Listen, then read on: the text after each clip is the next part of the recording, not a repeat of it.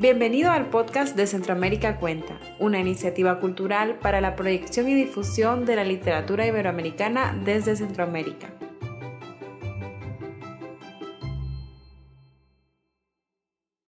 Le damos la bienvenida hoy a Juan Gabriel Vázquez, el escritor colombiano. Estamos conversando en el marco de la Feria Internacional del Libro en Guatemala y en el marco también de Centroamérica Cuenta. Bienvenido, Juan Gabriel. Gracias por estar hoy con nosotros y compartir con los lectores de toda esta región centroamericana tu obra, tu vida, platicar de las cosas que nos rodean. Muchas gracias, Juan Luis. Es un placer estar aquí. Muchas gracias también a Centroamérica Cuenta y eh, en particular a Sergio Ramírez, que está pasando un, un mal momento y a quien quiero decirle que esto que le ha pasado es un atropello que merece la condena unánime de todas las sociedades democráticas, de nosotros los demócratas, contra la dictadura de Ortega, eh, que lleva años eh, subvertiendo la democracia nicaragüense y varios meses ya eh, en una estrategia de represión violenta y de persecución de sus opositores que es absolutamente estalinista. Ortega queda retratado ante la comunidad internacional porque los demócratas estamos con Sergio Ramírez. Eso era lo que quería decir antes de comenzar nuestra conversación, Juan Luis. Me parece muy apropiado, Juan Gabriel, y lo comparto absolutamente. Me parece que, que es demencial lo que está ocurriendo en Nicaragua y realmente pareciera salido de, de, un cuento de, de terror, ¿no? Hablaba hace unos minutos respecto a que toda la región, América Central, está viviendo una ola, una deriva autoritaria muy grande. Pero en Nicaragua es especialmente severo cuando tú ves que tienen presos políticos encarcelados hasta por 90 días. Que un premio Cervantes de nuestra lengua se encuentre eh, con una orden de persecución legal me parece francamente demencial. Me parece muy bien la manera de, de arrancar esta conversación. Y Juan Gabriel, yo soy un periodista, tengo 54 años, tengo más de 30 de ejercer el periodismo en, en Guatemala, pero, pero me fano más de ser un lector y soy un lector tuyo desde la historia secreta de, Costaguana. Leí un comentario en, en, la red, en internet, leí un comentario sobre, sobre la historia secreta de Costaguana y, y así llegué a Juan Gabriel Vázquez y a partir de ahí he leído Los Informantes, el ruido que hacen las cosas al caer y, y este libro, el que me ha fascinado realmente, que me ha conmovido enormemente, el que se refiere al, al Bogotazo. Eh, ¿Sos un colombiano eh, obsesionado con la historia de su país? Pero de esos episodios de la historia, pues nas, construís unos personajes, encontrás en unos personajes muchas cosas que yo siento que me, que me reflejan a mí. Háblanos de eso, de tu obsesión por la historia colombiana. Bueno, es un, es un gran elogio el que el que me haces al decir que, estas historias, que son obsesivamente colombianas, te dicen algo a ti también, encuentras algo, recibes algo de estas historias. Eso yo creo que es el, el, gran objetivo de, de, esto que llamamos novela, en general de la escritura de la imaginación. Es em, al mismo tiempo que eh, el novelista y la novela exploran su mundo em, su mundo privado, su mundo particular, el de ese mundo que nos genera preguntas, que nos genera inquietudes, porque es el nuestro. Em, al mismo tiempo, se trata de buscar en esa, eh, en, esa historia, en esas anécdotas, en esos personajes, aquello que tenemos en común como seres humanos. Em, yo no escribo una novela tan intensamente colombiana como La forma de las ruinas, que es aquella que contaba el Bogotazo, mm, sin pensar que esta historia eh, colombiana y política es también una historia universal de, conspiraciones y de mentiras, y es una historia de padres e hijos.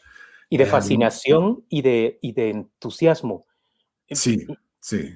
Por un episodio que termina siendo, bueno, tan, tan propio para tantas personas adentro de Colombia, pero que marcó a toda la, a toda la región, ¿verdad? Hay fascinación en ese personaje que tú describes, que está investigando todo el tiempo y guardando los objetos de la muerte.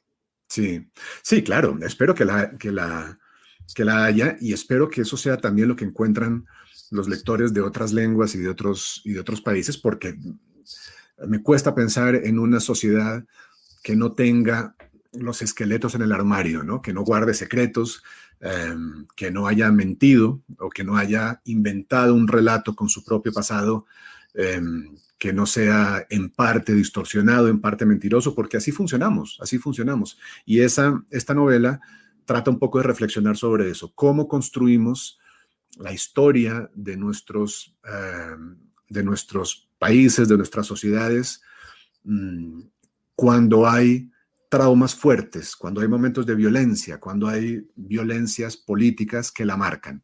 Y una de las respuestas es, la construimos con distorsiones, con eh, mentiras, con medias verdades. Y yo siempre he creído que la novela, una de las, de las cosas posibles que puede hacer la novela como género es levantar la mano y decir, no, las cosas no fueron así, o presentar una alternativa, o tratar de alguna manera de, resistir ¿no? el, el, impulso de la reescritura que tienen todos los, todos los poderes fácticos. ¿Y no te duele un poquito, eh, digamos, desarticular esa sublimación que hace la sociedad en torno al, al Bogotazo, por ejemplo?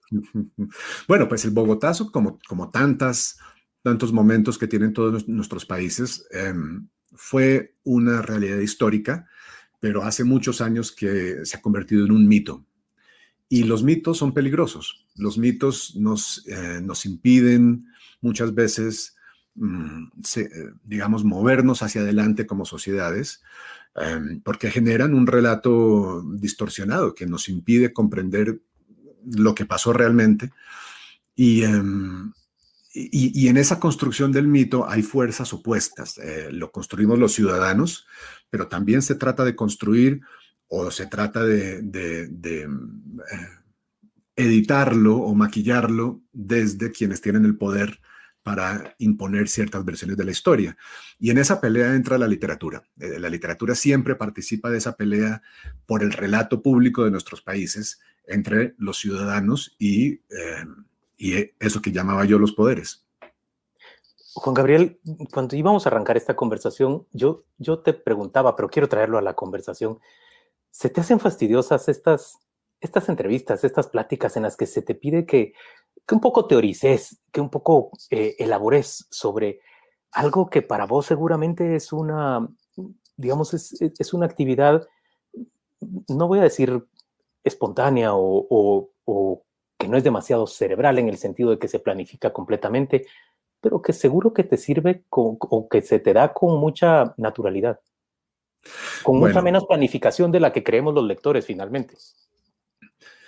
Sí, sí, es, es, verdad que hay un, hay un punto siempre en la escritura de, de, ficciones que es profundamente irracional, que no entendemos, que no dominamos. Em, cuando uno dice que las, las, novelas son más inteligentes, más, eh, más perceptivas, más, eh, eh, más abarcadoras que los lectores, estamos hablando de eso. Las novelas ven cosas que los, que los lectores, dije no, que los escritores, que los novelistas. Las novelas ven cosas que los novelistas no vemos. Em, y la escritura de imaginación siempre tiene en ese sentido un, punto que se le escapa al, novelista. De todas maneras, mm, e, en, un, en, un, rango de, de, novelistas más o menos cerebrales, em, pues yo sí tiendo a estar del lado de los que dedican mucho tiempo a pensar en los porqués del oficio, em, eh, no solo a nivel de la técnica, del estudio muy cuidadoso de, de lo que los demás, nuestros ancestros, han hecho con fortuna, sino también de las razones mismas por las que por las que hacemos esto tan misterioso, que es em, leer las historias de gente que no ha existido nunca y escribirlas además. Escribirlas es, mucho más irracional que, que leerlas. Escribir la historia de alguien que no existe, pretendiendo que los demás se interesen en ello. Eso tiene, es tan misterioso para mí que he dedicado mucho tiempo a, a pensar en eso. ¿Por qué lo hacemos? ¿Cómo lo hacemos? ¿Y para qué lo hacemos? Em, y, te confieso que estas conversaciones para mí son un, ensayo en voz alta y en ese sentido las disfruto enormemente. Hablar de literatura es algo que siempre me ha gustado mucho y hablar con un lector em, eh, informado eh, eh, como tú es un placer. Así que no, no es una molestia. Hombre, muchas gracias. Ya me devolviste el elogio, pero Juan Gabriel, hablemos, hablemos de lo que de lo que acabas de decirme. A ver, ¿te gusta pensar sobre esto? ¿Te dedicas? ¿Cómo lo haces? ¿Cómo haces esa reflexión? ¿Le dedicas un espacio específico o en realidad esa, reflexión surge a lo largo de tus lecturas, a lo largo de tu escritura también y a lo largo de, conversaciones como la que tenemos en este momento, pero seguro como las que tendrás en cualquier minuto con, tu pareja o con alguien que está cerca sobre un incidente específico que te llama la atención. Y, ahí mismo va surgiendo la reflexión de, esto que, que, has llamado literatura y específicamente la novela. Pues mira, hay en algún momento, en alguna página, Baudelaire decía que cada vez es más difícil ser artista sin ser crítico. Es decir, el, artista espontáneo completamente, em, esa especie de vehículo de las, de las musas y de las voces secretas que llegan de otras partes, pues eh, eso ya no, ya no tiene mucha, eh, mucha autoridad en nuestra, en nuestra cultura. Yo siempre he creído más bien en, en, un, eh, en una, una conciencia a veces exacerbada del oficio, en, saber por qué hacemos lo que hacemos y cómo, y cómo se maneja esto y para qué sirve. Y en algún momento uno siempre tiene que preguntarse, todo escritor yo creo en algún momento se pregunta, ¿qué escritor quiero ser? ¿Qué tipo de, dónde estoy? ¿Qué tipo de libros quiero escribir? Porque por temperamento te vas acercando, por afinidades te vas acercando a cierta familia literaria, a cierta manera de hacer las cosas y empiezas, o por lo menos ese es mi caso, a buscar lo que han dicho esos maestros sobre el oficio de escribir. Eh, y uno de mis géneros favoritos, eh, el género, por ejemplo, con el que, con el que siempre trato de subirme a un vuelo largo, em, es la entrevista. Una buena entrevista literaria en la que un escritor mm, em, confiesa sus métodos, sus manías, su relación con el acto de la creación, em, si escribe con lápiz o con pluma, ¿no? si se pone una gorra para eh, trabajar por las mañanas. Todo esto me, ha, interesado siempre mucho. Eh, una escritora decía, eh, Joyce Carol Oates creo que era, decía que cuando un escritor le pregunta a otro por sus métodos, simplemente está tratando de averiguar si el otro está tan loco como uno. Y, es verdad que tenemos, tenemos mucha ansiedad sobre, sobre este oficio tan raro y, y, buscamos entonces saber cómo, cómo lo perciben ¿no? nuestros colegas y sobre todo cómo lo han percibido eh, los maestros que admiramos. Entonces las entrevistas, yo aquí tengo las entrevistas de la Paris Review en las que hablaron muchos de nuestros grandes latinoamericanos. Em, estoy rodeado de libros en los que escritores que admiro, como Kundera, em, han teorizado sobre su oficio o han tratado de, aclararse las razones por las que hacen las cosas como las hacen eh, y los usos últimos de, la literatura. Y a mí por temperamento todo eso me interesa mucho. Y a ver, es que estás diciendo tantas cosas sobre las que me interesa preguntar, pero no puedo eh, ignorar la mención que acabas de hacer de, de Kundera. ¿Qué te gusta especialmente de, de Kundera? ¿Es la insoportable levedad del ser el, el cenit de Kundera o, o, está en el libro de la risa y el olvido? ¿Qué, es lo que más te gusta de él? Bueno, eh, lo que más me gusta son los ensayos. Yo no sé si a él le molestará esta opinión, si, la, si le molestaría esta opinión si la oyera, pero yo creo que em, es uno de los escritores que para mí, con más fortuna, han em, reflexionado sobre la novela como género, eh, sobre asuntos que definen mi propia, mi propia obra y mi propia idea de la literatura, que son eh, la relación eh, entre la novela y la historia, cómo entra la historia en la novela. Em, es, fue la lectura de Kundera mientras yo estaba escribiendo Historia Secreta de Costaguana, justamente, la que me reveló uno de los de los eh, de las reglas de oro que, que he seguido siempre cuando escribo sobre el pasado real de mi país, que es casi siempre, casi todos mis libros hablan de los hechos conocidos de la historia de mi país. Y lo que dice Kundera es que em, hay dos tipos de novelas cuando se trata de hablar del pasado. Eh, las, eh, las novelas que cuentan lo mismo que ya conocemos mm, por libros de historiografía, ¿no? Em, y que se vuelven entonces simple historiografía novelada. Y por otro lado, las novelas que examinan la condición histórica del hombre, em, que tratan de decir cosas que la historia no dice, mm, que tratan de hacer lo que recuerda Kundera, que decía Hermann Broch, un escritor que admiramos mucho también, austríaco. Em, la razón de ser de la novela es decir lo que solo la novela puede decir. Y eso es lo que yo quiero hacer también con mis libros.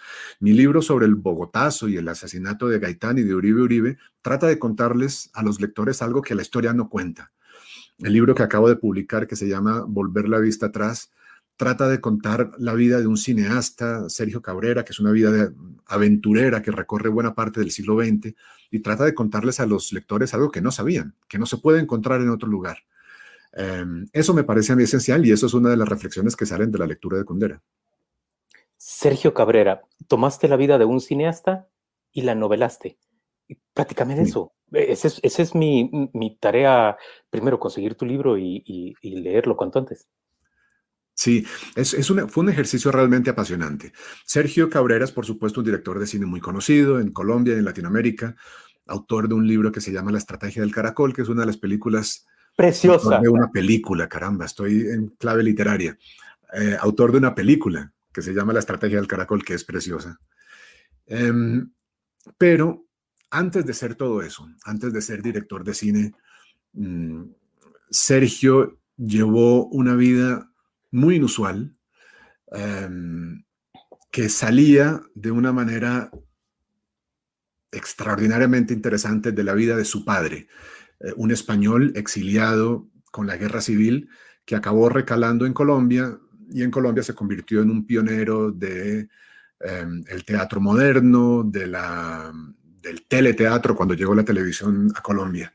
Bien, este hombre se fue acercando lentamente a las ideas de izquierda, a las ideas socialistas que en ese momento em, estallaban en, Latinoamérica de mano de la Revolución Cubana. Y, em, y esa, esas simpatías se fueron convirtiendo en una especie de misión de vida que acabó llevándolo a este hombre y a su familia, de la cual hacía parte Sergio Cabrera, a la China de Mao. Vivieron en la China de Mao, eh, crecieron los hijos en la China de Mao, eh, radicalizándose cada vez más, cada vez más asumiendo el comunismo maoísta como una forma de vida, hasta que eh, llegaron a ser guardias rojos, guardias rojos de Mao, dos chicos colombianos em, recién llegados de Medellín y Bogotá, eran guardias rojos en la China de Mao. Y al regreso de eso, Sergio eh, y su hermana se incorporaron de manera muy natural, porque eso era lo que les dictaba su, tren de vida, a la guerrilla maoísta de Colombia, el EPL. Em, estuvieron allí tres años y salieron eh, desencantados, heridos, eh, llenos de heridas que eran físicas, pero también emocionales, ¿no? Y también morales. Y, y toda esa historia a mí me parece que contaba un pedazo de nuestro siglo XX absolutamente fascinante y además muy útil para entender lo que pasa hoy en muchas partes de América Latina. A mí ya me compraste. Yo, quiero leer esa historia sin ninguna duda. Yo tengo el mejor recuerdo de la estrategia del caracol. Mi esposa y yo habíamos ido unos días a, Cartagena y por alguna razón terminamos en un cine viéndola y salimos encantados de aquella obra maravillosa que, que transmitía con mucha ingenuidad eh, el gozo de esta acción colectiva, ¿verdad? En, en, una ciudad grandota en la que se quería derruir un, un, una vecindad o un edificio.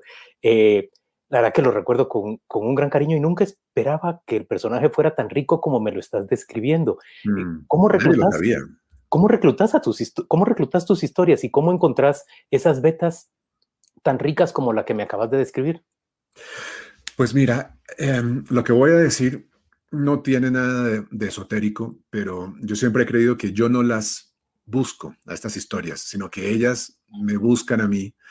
Em, y, con la de Sergio pasó un poco eso, fue un proceso muy largo en el que mm, nuestra, nuestra amistad, que comenzó hace unos 20 años, eh, lentamente fue dando conversaciones y fue dando anécdotas, hasta que a mí me empezó a parecer que estas anécdotas no eran solamente una vida rara, interesante, sino que contaban algo más, algo muy grande y muy importante.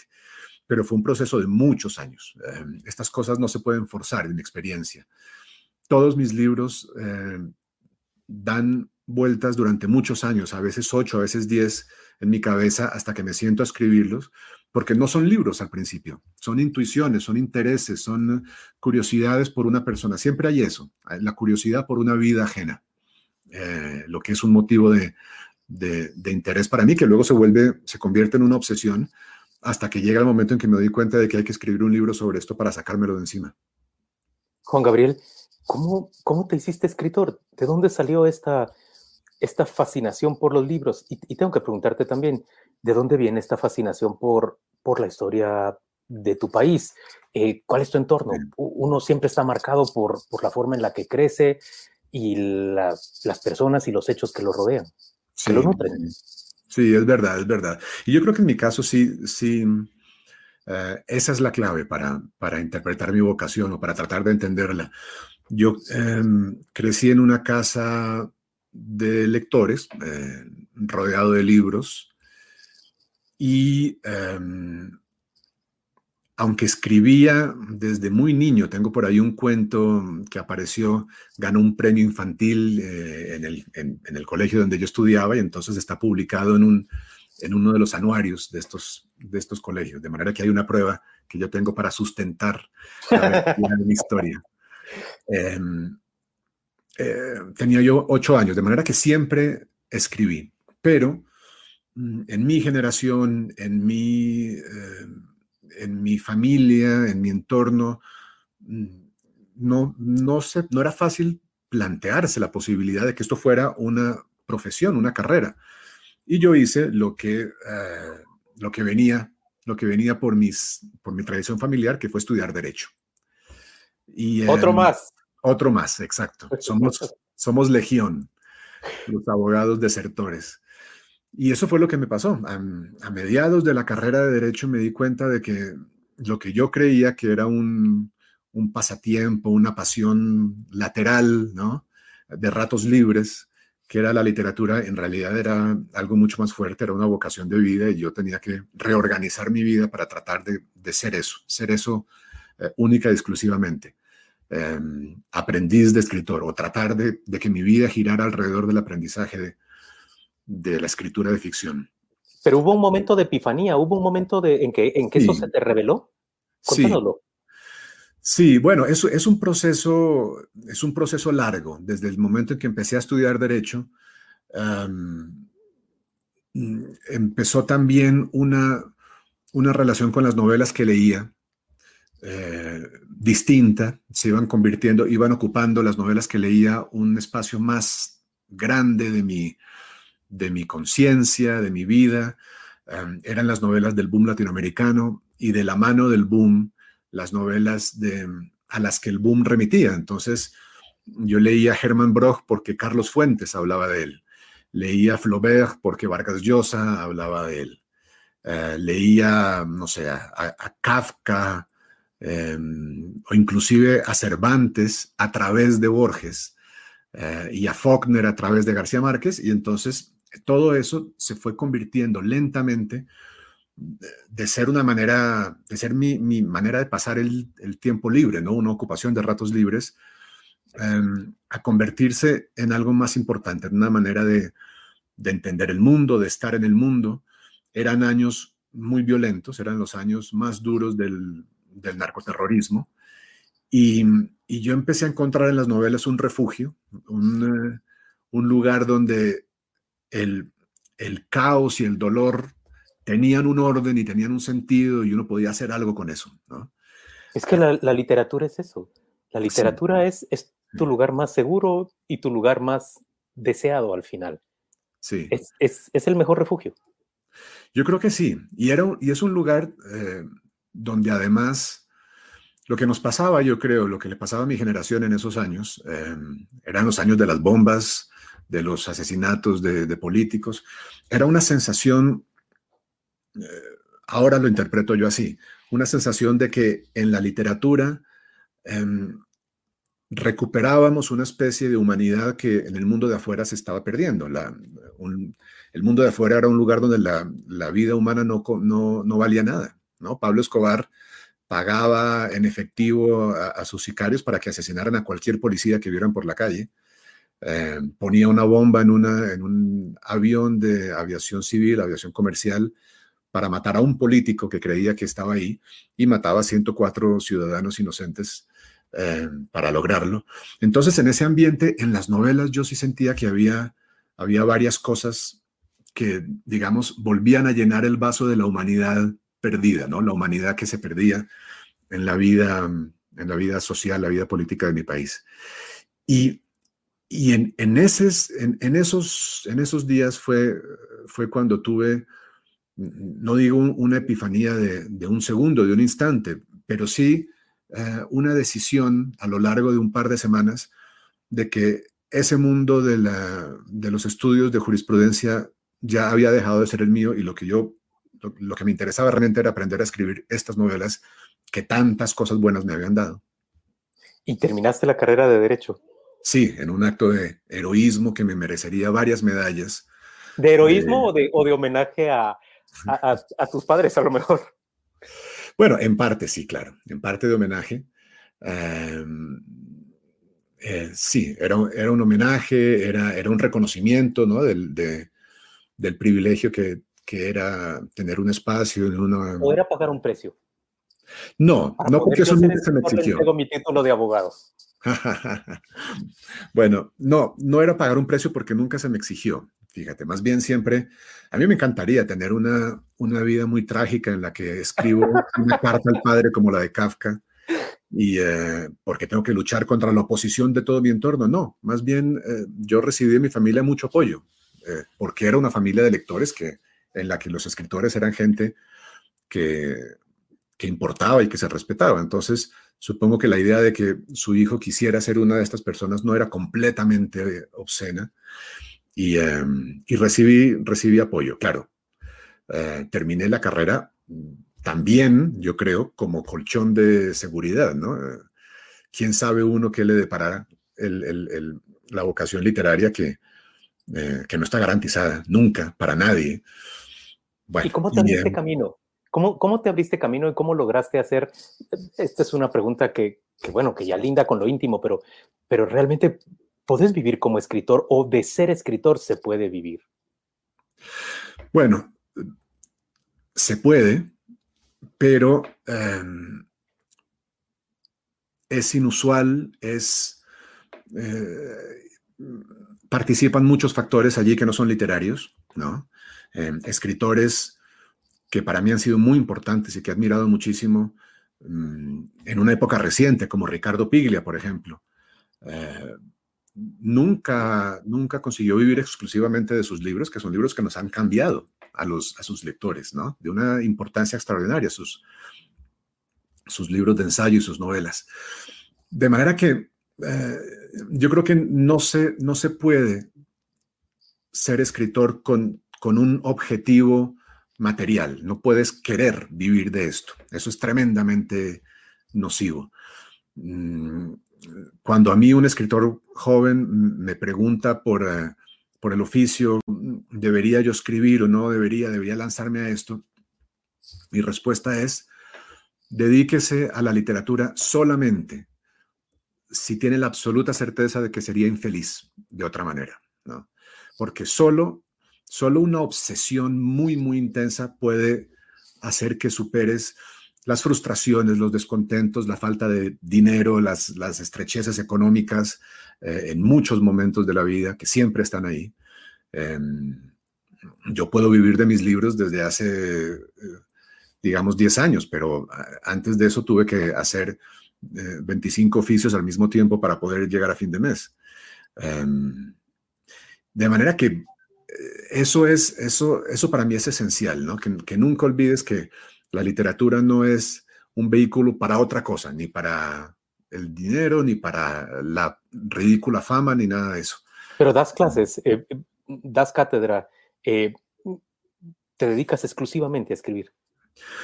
Me dedico exclusivamente a escribir. Em, las otras cosas que hago son eh, una columna de opinión que hasta la semana pasada era ocasional, era cuando yo quería decir algo, pero ahora, para utilizar tu palabra de antes, he sido reclutado por el país, por el país de Madrid para una columna fija quincenal cosa que me da mucho gusto. Siempre me, ha gustado mucho participar en la conversación ciudadana.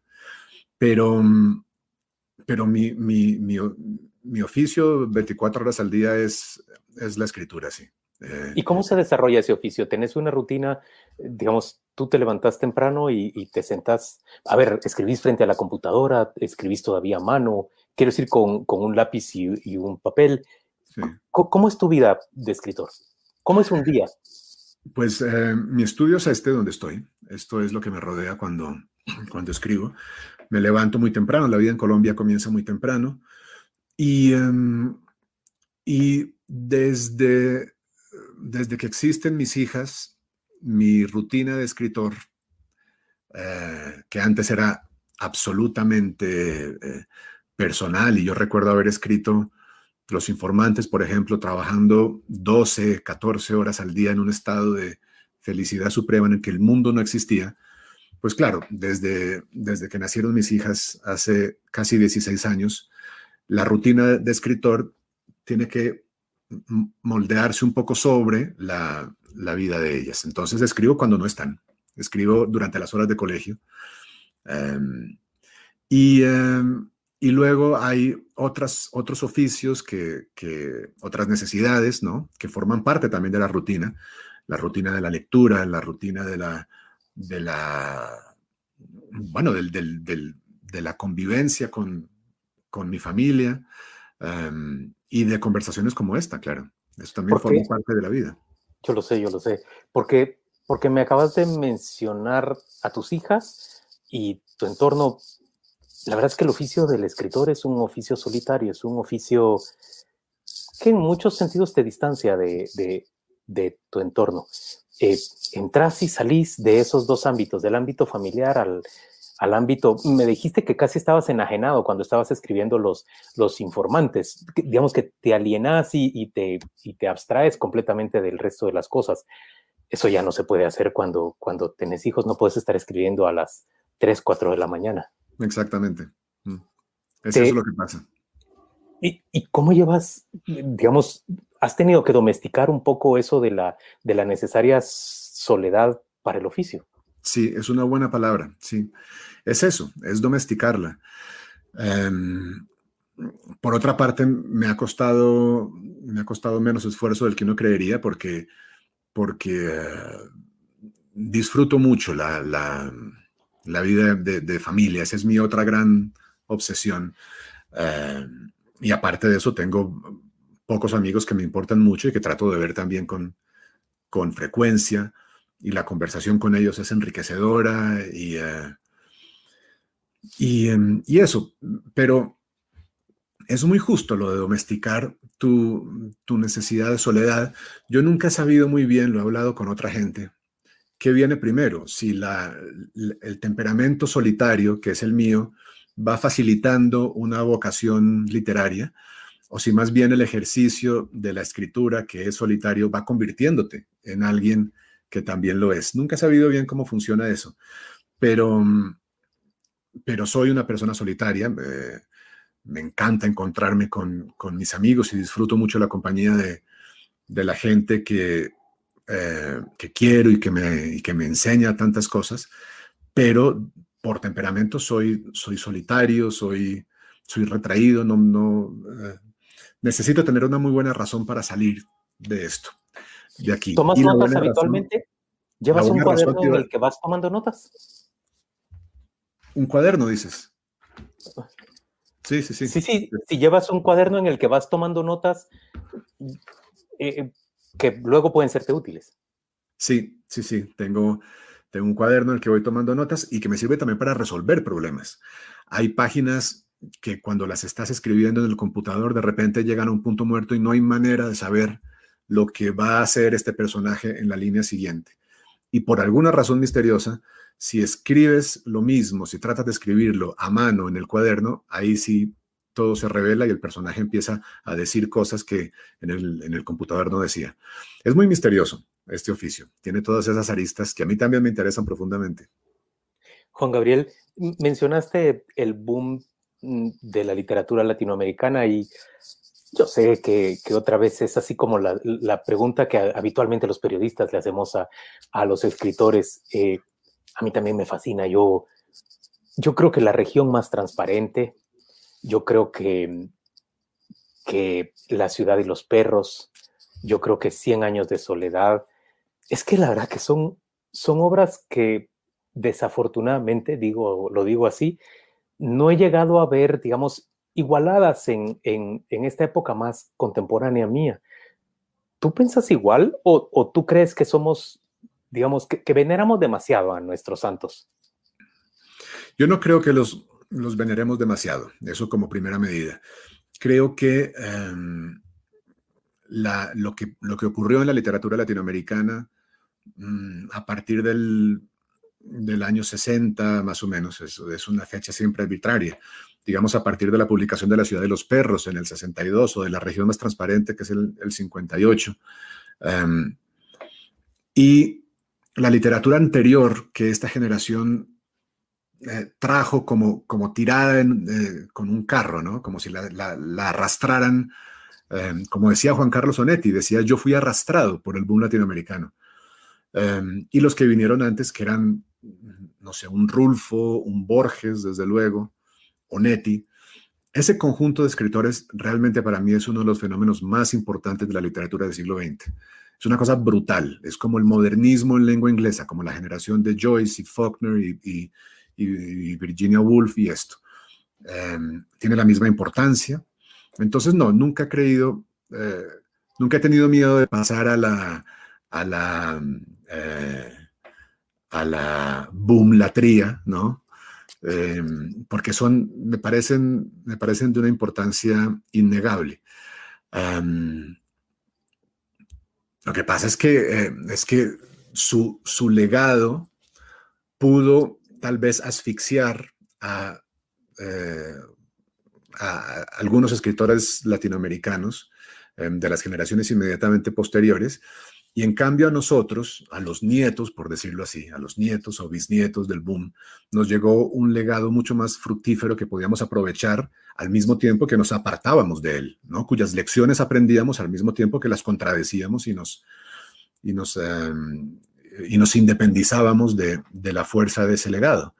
Eh, pero, pero yo nunca he sentido eso que, que, eso que dicen otros, el que, la sombra, digamos, de 100 años de soledad sea eso, sea una sombra, sea un peso, sea una losa, una incomodidad. No, para mí es una novela que solo me abrió puertas y ventanas y me enseñó a hacer las cosas y, y además enriqueció mi lengua literaria. Y es una fortuna tenerla.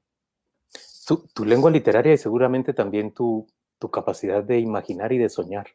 Si hay algo fascinante de, de, García Márquez, es que realmente el hombre construye unas historias embellece la, realidad de una manera que, ya quisiera cualquiera tener ese, ese prodigio, esa capacidad. Mira, me estás hablando de, del boom de las grandes obras y pienso que en otras latitudes hay, hay obras, voy a decir equivalentes, no estoy, bueno, sí, es una comparación. Hijos de la Medianoche de Salman Rushdie, o por ejemplo, o por ejemplo, Una casa para el señor Biswas de Naipul, las ves con tanto cariño, con tanto, con tanto gusto como estas que me acabas de mencionar? Es una buena pregunta. Em, las, les, les digamos que les asigno un lugar igual de, importante, ¿no? Eh, pero no tengo la misma relación emocional con ellas, porque es que eh, esos libros mm, yo los conocí, eh, vamos a decir, con 28, 30 años, creo, los leí muy cerca el uno del otro, además. Es, curioso que los, los, menciones juntos porque, porque los leí por esa época muy cerca el uno del otro. Creo que em, están en una categoría, por eso los tengo agrupados en la cabeza. Es posible, es posible. Pero, pero claro, mm, eh, lo que me han procurado estos libros no es comparable em, con mi relación con el boom latinoamericano, que fue una relación eh, de, adolescencia. Yo empecé a leer a García Márquez con, con 12 años, digamos, eh, y leí La ciudad de los perros cuando tenía la misma eh, edad que sus protagonistas. Y Cien años de soledad a los 16 o 17 fue una de las grandes revelaciones de mi vida. Eh, y con estos libros desarrollas una relación sentimental, emocional muy, muy, muy fuerte, muy, muy estrecha y muy, y muy especial que ningún otro libro tiene nunca más. Es, em, em, de esa época también, por ejemplo, es mm, mi lectura de El viejo y el mar de Hemingway y ahí comienza entonces una relación con, con Hemingway también muy estrecha. Em, que me lleva a, muchas peleas, porque estoy rodeado de gente a veces en, España, sobre todo, que desprecia a Hemingway y yo no logro entenderlo y entro en, fuertes conflictos entre conservar a Hemingway o conservar a un amigo. Y a veces, a veces ha ganado Hemingway. Bueno, bueno mal por el amigo. Eh, eh, Faulkner, Faulkner ejerce la fascinación sobre ti que ejercía sobre, sobre García Márquez. Yo no sé, yo, yo yo he procurado leerlo en inglés y he procurado leerlo en español y, y con pesar digo que pese a que lo admiro y me gusta, no, no encuentro ese enganche que, que García Márquez eh, encontraba en él. Sí, sí. Yo, yo entiendo muy bien lo que le pasó a García Márquez. Eh, él era, em, él venía de, unas, de un entorno eh, especial, un pueblo muy pequeñito, de digamos menos de 10.000 habitantes, Em, en una zona con una idiosincrasia muy especial, que era la, costa caribe de Colombia, em, y eh, que había estado marcada esa zona por dos fenómenos para García Márquez. Uno, una guerra civil, y otro, el, em, estallido económico con una cantidad de consecuencias imprevisibles que fue la fiebre del banano. Y él quería contar eso. Y desde luego que la novela colombiana no tenía respuestas para cómo contar eso. Y la novela en lengua española, la novela de, no sé, de, de, de Azorino, de Pérez Galdós, no tenía respuestas para esto. Y de repente descubre a Faulkner que cuenta la vida de un pueblito pequeño, marcado por una guerra civil y por unos cultivos especiales que eran los, digamos, la, la, industria del esclavismo, ¿no? El algodón cultivado por esclavos, el, eh, todo cultivado por esclavos que le daban a su vida un, eh, un, conflicto especial, una tragedia humana especial. Y yo creo que evidentemente García Márquez dijo, esto es lo mío. Este es el hombre que tiene las lecciones para que yo escriba mis cosas. Y, eh, entonces eh, entiendo muy bien esa fascinación, ¿no? esa, era, era una cuestión de método. García Márquez estaba buscando un método y Faulkner lo tenía. Termina siendo una cuestión de de identidad común. Qué, qué valioso lo que la explicación que me acabas de ofrecer me abre, me abre una luz a mí, me, hace sentir menos mal de, de, apreciar, de no apreciar tanto a Faulkner como lo hacía García Márquez. ¿Qué lees ahora, Juan Gabriel?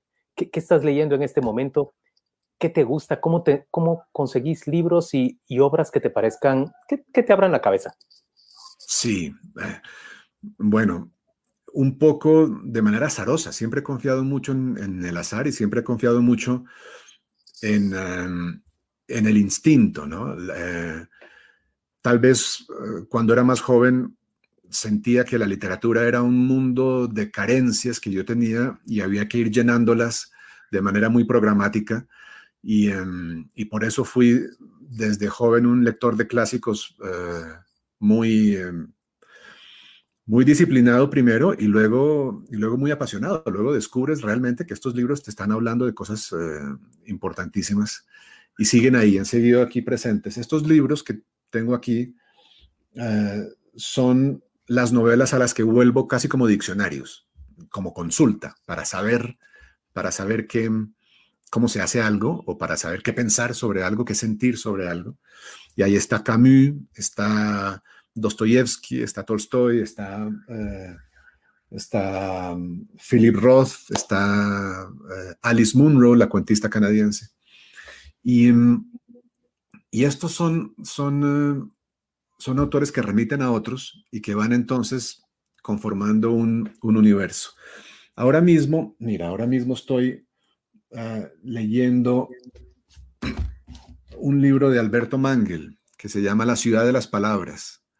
Alberto Mangel, desde luego, es uno de los ensayistas más, más brillantes de nuestra lengua, también es novelista, pero ha escrito como muy pocos sobre, sobre el oficio de leer, sobre el arte de la lectura eh, y sobre la historia del libro.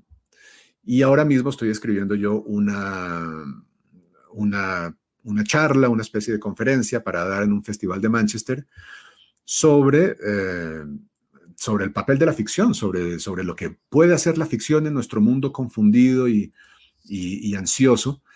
Y para eso me ha sido muy útil este libro de Alberto eh, y otros que están por ahí. Eso es lo que estoy leyendo. Puede hacer, ¿Qué puede hacer la ficción por este mundo de tribulaciones en el que vivimos?